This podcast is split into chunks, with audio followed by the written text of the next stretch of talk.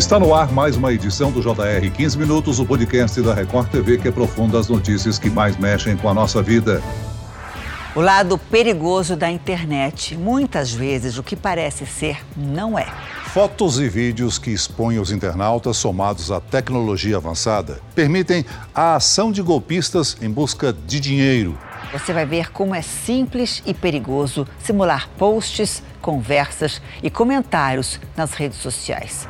A tecnologia vem trazendo diversos benefícios à sociedade, como pagar contas, realizar compras, comunicar-se com pessoas distantes, acompanhar notícias, assistir a vídeos em tempo real. Mais de 5 bilhões de pessoas no mundo estão conectadas à rede. Hoje em dia é praticamente impossível ficar desconectado. Porém, a facilidade da tecnologia também oferece riscos. O que é verdade nesse mundo da internet? Como identificar uma falsa publicação? No 15 Minutos de hoje, o advogado especialista em crimes cibernéticos, José Antônio Milagre, alerta para os riscos de golpes virtuais. Bem-vindo ao nosso podcast, doutor. Olá, Celso. Olá, Azenha. E quem participa dessa entrevista é o repórter da Record TV, Luiz Carlos Azenha, que tem trazido episódios para a série do JR com alguns dos golpes cibernéticos. Bem-vindo, Azenha. Muito obrigado, Celso. É, me preocupa, Celso, especialmente a questão do vídeo que vamos mostrar na reportagem desta noite. Capacidade de gerarem, por exemplo, Celso, uma mensagem sua de vídeo pedindo uma transferência de dinheiro, por exemplo. Isso é muito preocupante. Doutor José, a tecnologia está cada cada vez mais presente no nosso dia a dia, mas os golpistas acabam se aproveitando dos recursos disponíveis na internet para benefício próprio, não é mesmo? Olha, Celso, não há dúvida que a tecnologia é algo indissociável e nós tivemos um impulsionamento da tecnologia, e isso é inegável, sobretudo por este momento crítico que nós passamos, que foi o isolamento imposto pela pandemia. Nós tivemos plataformas online que cresceram 2 mil por cento, por exemplo. Então, as pessoas foram instadas, obrigadas a estar mais online. Muitas das as empresas não voltaram no modelo de trabalho físico presencial. E é lógico que o criminoso hoje ele é muito menos técnico e muito mais criativo. Então ele aproveitou muito esse momento de serviços online criados, pessoas online sem cuidados de segurança da informação básicos que tiveram do dia para a noite de lidar com essas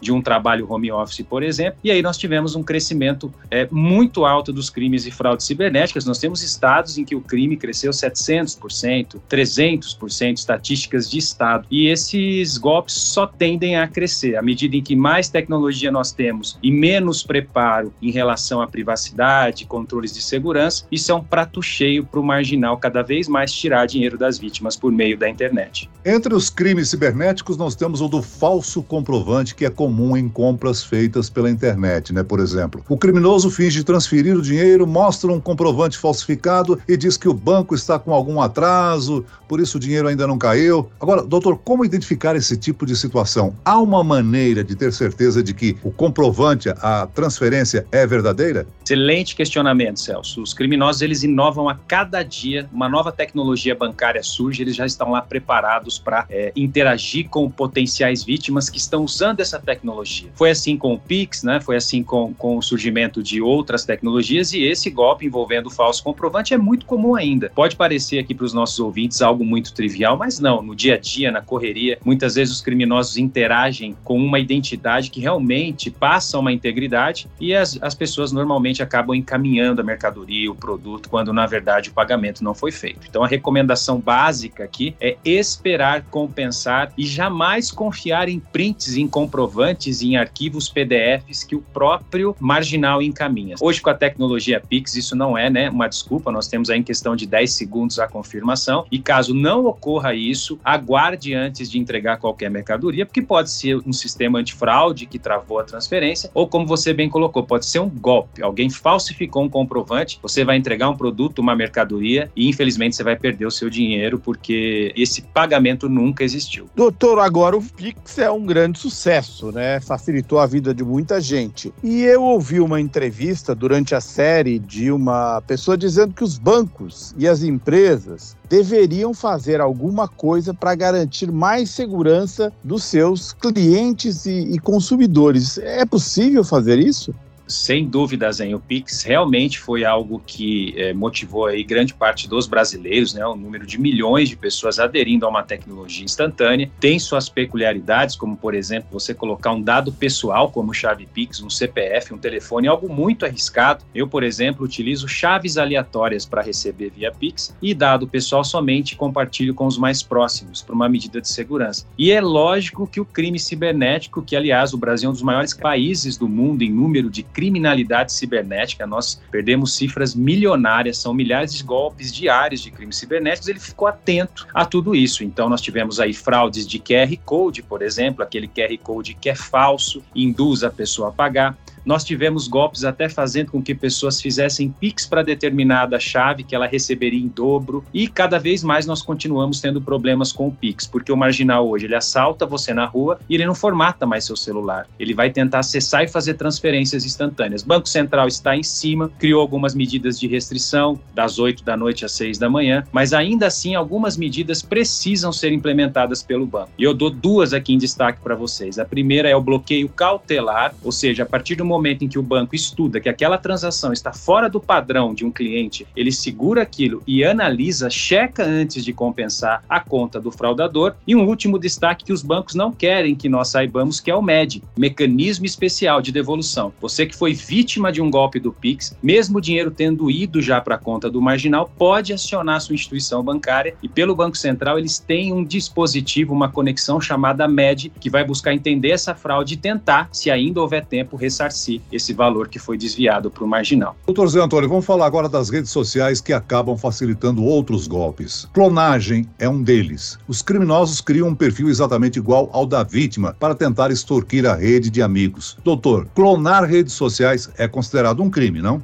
Veja que interessante, Celso, essas ferramentas de clonagem de redes sociais, de páginas, muitas vezes elas foram desenvolvidas para boas finalidades, ou seja, um programador, alguém que está desenvolvendo um código e precisa ter acesso a esse conteúdo de forma rápida. O que acontece é que há um desvio de finalidade. Então, o criminoso hoje ele consegue realmente fazer um cyber squatting, criar uma página com uma identidade visual idêntica à de uma instituição bancária. Hoje, nesse momento, nós estamos passando por um golpe muito triste aqui no escritório. Cresceu muito o golpe do emprego, né? As pessoas são instadas a acessar uma página de recrutamento que vão ganhar um altíssimo salário e lá são instadas a fazer pagamentos. Tudo isso com base num site clonado. A partir do momento que você clona um site e você consegue lesar vítimas, pessoas passam dados pessoais ou fazem pagamentos, não há dúvida que isso é um crime. A pena para esse marginal, se ele for identificado, pode chegar até oito anos de reclusão. E toda essa exposição nas redes sociais, ela pode facilitar a ação dos criminosos, como aproveitar as redes sociais sem correr esses riscos, doutor? É importante destacar, Celso, que hoje o criminoso digital ele tem muito êxito nas suas atividades por conta do manancial de informações que nós disponibilizamos na rede. Então, quando você bem coloca da superexposição que nós fazemos, é algo a se atentar sim. Nós temos pessoas que infelizmente são vítimas de golpes, de fraudes, de aberturas de contas, de contratação de empréstimos, porque os dados vazaram das instituições bancárias. E a LGPD obriga essas instituições a notificarem em caso de vazamento. Mas infelizmente nós também temos os casos em que as próprias vítimas é que dão causa ou favorecem compartilhando um conteúdo muito denso nas redes sociais. Nós não vamos deixar de usar redes sociais, mas nós podemos melhorar a nossa interatividade, como por exemplo, bloqueando fotos somente para pessoas autorizadas, publicações sejam privadas,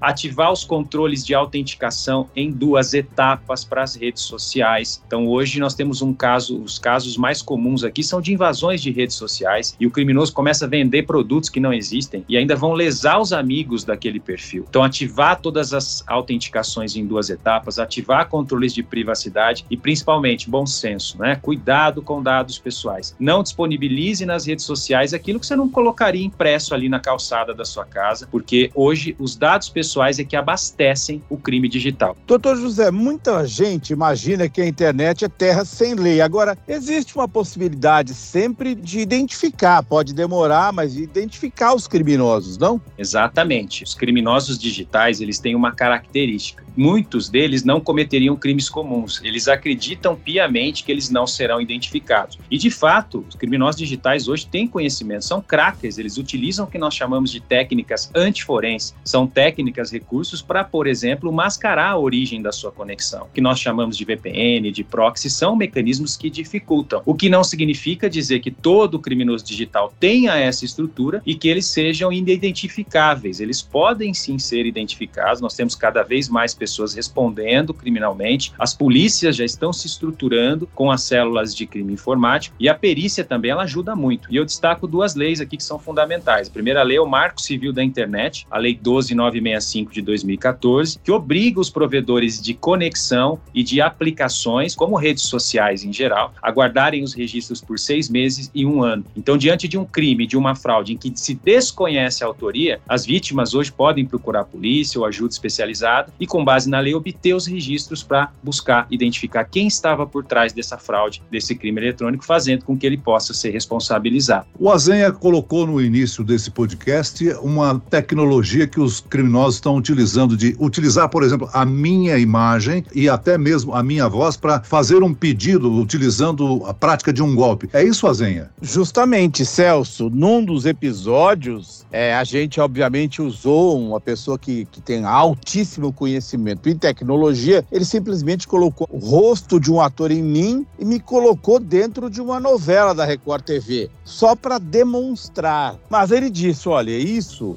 daqui a pouco tem o potencial de se reproduzir, de cair na mão dos criminosos, criando uma tremenda dor de cabeça, não, Celso? Sem dúvida, né, doutor? O impacto dessa ferramenta pode ser grande. Os criminosos podem, por exemplo, abrir contas bancárias em nome das vítimas. Tremendo impacto, Celso Azenha. Hoje o grande desafio do direito digital, da perícia digital, é lidar com as deepfakes. A princípio, o que foi criado para fins acadêmicos, para fins de humor, hoje vem ganhando outros contornos. Eu tenho deepfake onde eu posso substituir a imagem de alguém num vídeo por uma outra imagem. Eu posso inserir uma pessoa num contexto fraudulento, criminoso, que possa complicar a vida dela. Eu posso até mesmo fazer uma deepfake de áudio. Então, a partir de pequenos trechos, imagine imagine que nós temos 15 minutos de podcast. Eu tenho a voz do Celso, eu tenho a voz do Azenha. São insumos suficientes para que o programa consiga compor outras frases e vocábulos com a sua voz. Isso está acontecendo, não só para vídeos, mas para áudio. Eu tenho uma pergunta que também me assusta muito, porque fiz uma reportagem para a Record TV sobre isso, doutor. Golpes de investidores, mas são golpes armados fora do Brasil. E as pessoas acabaram investindo dinheiro, quantias significativas, e essa plataforma sumiu, deixou todo mundo na mão. O que eu queria saber do senhor, primeiro, o crime agora é global. E segundo, a polícia e as polícias têm coordenação e tecnologia suficiente para acompanhar essa rapidez do que eu e o Celso estamos falando? Esse é um grande desafio hoje. Eu costumo dizer que na área de crime cibernético, estudo isso há 15 anos, o maior desafio não é tipificar. Percebam que nós temos leis rígidas no país, né? Até 2021, nossas leis, nossas penas eram brandas. Hoje nós temos penas de até oito anos de reclusão. Aliás, criticado por alguns juristas, uma pena tão forte em relação a crimes cibernéticos, mas mas o grande desafio não é ter leis, mas é ter estrutura investigativa. Esse golpe que você colocou é um dos golpes que mais tem crescido no escritório. Pessoas são atraídas por investimento rápido em criptomoedas são atraídas por um grupo de WhatsApp, sequer se questionam por que foram inseridas nesse grupo, e quando questionam é porque você tem o perfil, e lá se deparam com uma série de pessoas lucrando 30% ao mês, 10, 15% ao mês, rentabilidade 5% ao dia, e decidem investir. Fazem primeiros investimentos menores, conseguem sacar, se sentem seguras e aí fazem aportes grandes. E é nesse momento que a empresa vai embora. Às vezes são até brasileiros os criminosos, mas eles estão revestidos de números internacionais para dificultar a investigação. A polícia está caminhando, nós temos sim algumas delegacias especializadas. No âmbito federal, sim, nós temos um núcleo de investigação, um núcleo de perícia policial, mas o Brasil realmente tem números assustadores de crimes cibernéticos. E fazer frente a crime cibernético é melhorar a estrutura investigativa, cooperação internacional. O crime digital ele não vê fronteiras. Alguém pode estar te lesando e estar tá lá no Sri Lanka, por exemplo. Então, nós precisamos de resposta ágil. Nós temos remédios hoje na justiça, como tratados de cooperação, mas tenho que dizer aqui, Azenha, são muito demorados e muitas vezes, infelizmente, esses crimes ficam sem que a vítima possa conhecer quem foi o autor, muito menos ver o seu dinheiro ressarcido. Doutor José, para finalizar, o que, que a pessoa pode fazer depois que se tornou uma vítima do golpista? Existem canais específicos para denunciar crimes virtuais? Com certeza. O primeiro ponto que as pessoas normalmente fazem é tentar se livrar, apagar, bloquear. Não faça isso. Preserve todas essas provas, guarde todas as interações, procure ajuda especializada, imediatamente faça o seu registro da ocorrência, dê sequência nisso na polícia. A polícia tem recursos hoje para quebrar sigilo bancário, sigilo telemático. Isso é uma faculdade. Os delegados conseguem diligenciar para isso e principalmente, né, no segundo seguinte, faça contato com a sua instituição bancária se foi um crime financeiro. Muito bem, nós chegamos ao fim desta edição do 15 minutos. Eu quero aqui agradecer as informações do advogado especialista em crimes cibernéticos, José Antônio Milagre. Obrigado, doutor. Obrigado, Celso. Obrigado, Luiz Azenha. É sempre um prazer poder contribuir com vocês. Um abraço. E agradeço a presença do repórter da Record TV, Luiz Carlos Azenha. Obrigado, Azenha. Obrigado, Celso. E me deu vontade de trancar todas as minhas redes sociais agora, viu, Celso? Um abraço. É, é uma situação que nos deixa apreensivos, né? Esse podcast contou com a produção de David Bezerra e dos estagiários Lucas Brito e Kátia Brazão. Sonoplastia de Marcos Vinícius. Coordenação de conteúdo Camila Moraes, Edivaldo Nunes e Deni Almeida. Direção editorial Tiago Contreira. Vice-presidente de jornalismo Antônio Guerreiro. E eu, Celso Freitas, te aguardo no próximo episódio. Até amanhã.